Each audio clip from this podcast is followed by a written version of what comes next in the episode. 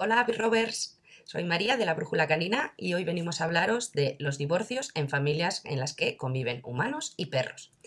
Como, bueno, eh, es de esperar, eh, si lo habéis vivido lo sabréis de primera mano y si no, pues es entendible. Cuando estamos ante una situación de separación, de divorcio o similar,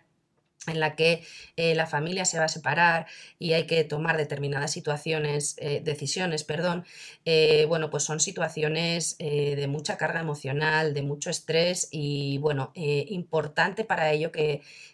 intentemos valorar el bienestar de todos los miembros de la familia cuando vamos a tomar determinadas decisiones. Hoy os vamos a contar eh, nuestra visión al respecto y, bueno, reflexionar sobre alguna cosita y daros algunos consejos para poder llevar mejor eh, los divorcios en los que eh, vamos a tener que tomar decisiones también respecto a los perros que forman parte de esa familia. Por supuesto, lo ideal sería que este trámite se hiciera de la manera más amable, como he dicho, para todos los miembros de la familia, que se tomaran decisiones eh, de mutuo acuerdo, pensando en el bienestar de todos y que no se tuviera que llegar a tribunales en el que se tomen decisiones, eh, bueno, pues porque no se han puesto de acuerdo todas las partes. Y bueno, eh, esa parte no es nuestro tema, sí que es nuestro tema hablaros un poquito de cosas o consideraciones que creemos que son importantes a tener en cuenta cuando se van a tomar las decisiones respecto a eh, qué va a pasar con los perros. Eh, ¿Se van a quedar con un miembro de la familia? ¿Se va a hacer una custodia compartida? ¿Cómo va a ser esa custodia? ¿Qué aspectos vamos a tener en cuenta para eh, manejar esa custodia? Antes de daros, bueno, pues algunos aspectos a considerar, me gustaría traer un par de reflexiones al, al respecto. Y eh, la primera de ellas sería eh, que nos planteáramos, eh, incluso aunque no estemos en esa situación, nos planteemos si llegara el caso, cuál sería la situación más beneficiosa en este caso para nuestros perros. Está claro que seguramente nosotros no queramos perder eh, la oportunidad de seguir viviendo y compartiendo vida con nuestros perros,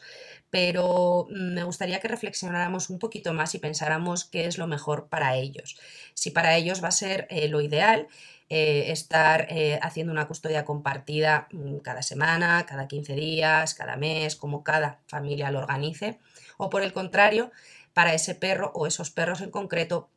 sería más amable quedarse con un miembro de la familia. Sé que esta decisión es muy dura, plantearnos que quizás si llega el caso alguno de nuestros perros eh, no va a vivir más con nosotros por su bienestar, pero creo que es un eh, bueno, es necesario hacer ese planteamiento, creo que generoso para buscar el, bienestar eh, y la mejor calidad de vida de nuestros perros. ¿no? eso no va a significar eh, que tu perro eh, esté mal contigo, que tu perro no te quiera, sino que va a haber factores a tener en cuenta que van a hacer que quizás tomar la decisión de que esté contigo para el perro no sea lo mejor. Eh, entonces, bueno, que planteemos si esa es la mejor opción para tu perro. por otro lado, también una reflexión respecto a cuando son más de un miembro canino en la familia, sí, la mejor opción sería que ellos dos compartan vida juntos, aunque se vayan haciendo eh, cambios eh, respecto a los humanos por esa custodia compartida, que esos perros eh, vivan siempre juntos en, haciendo esos cambios o que se separen. Ahí, bueno, pues es lo mismo, no hay ninguna respuesta única ni válida, simplemente que nos planteemos qué sería lo mejor para ellos. Y es importante que conozcáis a vuestros perros, cuál es la relación de ellos, si necesitan vivir juntos porque se apoyan, si por el contrario, bueno, su relación quizás es un poco tensa y quizás habría la oportunidad de separarlos y les vendría mejor. Eh, como os digo, no hay una respuesta única, la tenéis que pensar vosotros conociendo a vuestros perros, pero os traigo estas reflexiones. Eh, en cuanto a aspectos a considerar para hacer desde nuestro punto de vista, perdón, una mejor eh, adaptación a esta situación de separaciones o divorcios, eh, creo que tendríamos que valorar, eh, por un lado, el aspecto, perdón, el estado emocional en el que está tu perro actualmente, cómo se encuentra él, está fuerte, tiene autoestima fuerte, está preparado para adaptarse a cambios, para adaptarse a pérdidas que van a conllevar también estos cambios está preparado para esos cambios continuos, ¿no? Cada semana, cada 15 días ir a una familia, a una familia que ya conoce, pero a un entorno físico y social nuevo eh, o, por el contrario, tu perro está en un estado emocional en el que es mejor eh, mantenerlo, eh, bueno, pues con unas rutinas, con una estabilidad, con una seguridad, tanto física como social, que le haga estar mejor. Hay situaciones de perros que, por ejemplo, viven con altos niveles de estrés, fruto de bueno, pues miedos, inseguridades, problemas de reactividad, problemas de gestión de la soledad que va a hacer que sean mucho más vulnerables a sufrir en estos procesos de cambios continuos. Por otro lado, también tenemos que considerar la relación de cada uno de los, perros con los que convivimos con cada uno de los tutores.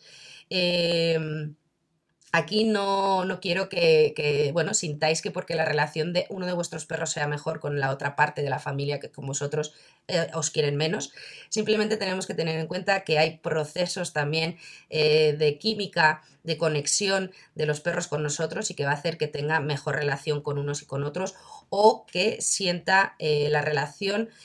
adecuada para determinadas funciones y para otra no, ¿no? También tener en cuenta eh, aspectos como si tu perro tiene problemas de hiperapego, de dependencia hacia uno de los miembros de la familia y va a sufrir cuando le separamos de ese miembro de la familia y por tanto tendríamos que tenerlo también eh, valorado. Por otro lado, otro de los aspectos a considerar sería cuál es el estado físico de salud eh, de tu perro, a veces relacionado con la edad, como por ejemplo procesos degenerativos a nivel sensitivo en perros seniors o procesos degenerativos cognitivos que hacen que tu perro esté menos preparado para poder adaptarse y para poder llevar bien esos continuos cambios en los de domicilio en los procesos de separación. Si hay una enfermedad física, esa enfermedad física además eh, puede ser crónica o grave, también tenemos que valorar esto, cómo va a afectar esta continua adaptación eh, a eh, ese estado de salud.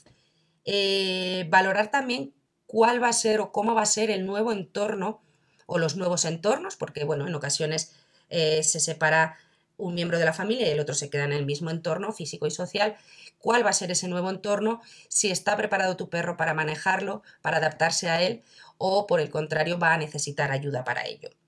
Eh, también eh, valorar si en esta separación eh, va, a haber la inclusión de algún otro miembro en la familia, perros, gatos, pájaros, mm, hámsters, eh, mm, cualquier tipo de animal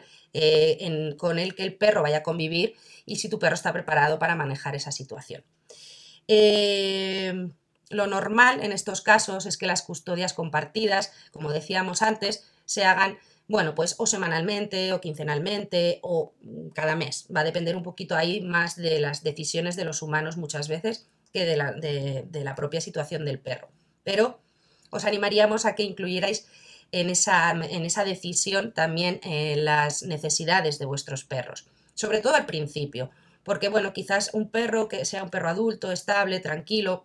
no va a tener problema seguramente en adaptarse a vivir cada semana con un miembro de la familia en un entorno físico y en un entorno social diferente, pero hay determinados perros que van a necesitar un tiempo para realizar ese proceso, al menos inicialmente, y que no les va a beneficiar nada estar en constantes cambios. Por tanto, si se va a hacer esa, gestión, ¿no? Semanalmente, quincenalmente, al menos al principio recomendamos que el nuevo entorno al que va a tener que ir el perro, el perro pueda hacer esa adaptación progresiva, pueda estar eh, allí un tiempo prolongado, un tiempo hasta que el perro empiece a entender que ese, nuevo entorno físico, esa nueva casa, ese nuevo hogar, es un sitio seguro, que le da eh, calma, que le da protección, que siente como su casa eh, y que le hace estar bien emocionalmente. Y por tanto, esté, una vez de que se haya hecho ese proceso de adaptación, esté preparado para cambios quizás un poquito más frecuentes. En esta situación, cuando estos cambios son eh, muy cortos y al perro no le ha dado tiempo a adaptarse a la nueva situación, eh, se convierte realmente esto en un factor de riesgo para el desarrollo de problemas de conducta o incluso la aparición reaparición, perdón, de problemas de conducta que el perro ya eh, había mostrado antes, ¿no? Problemas relacionados con el, la gestión de la soledad, perros que quizás en nuevos entornos o como consecuencia de estos cambios continuos que al final no hacen más que subir el estrés del perro, le perjudican para manejar la gestión de la soledad,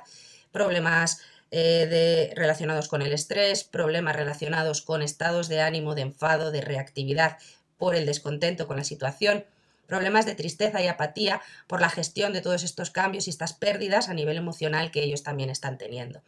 Así que, en resumidas cuentas, nuestro consejo es pensar muy bien todas las opciones, valorar el bienestar de todos los miembros de la familia, en especial los de vuestros perros, que son más vulnerables porque no pueden tomar la decisión.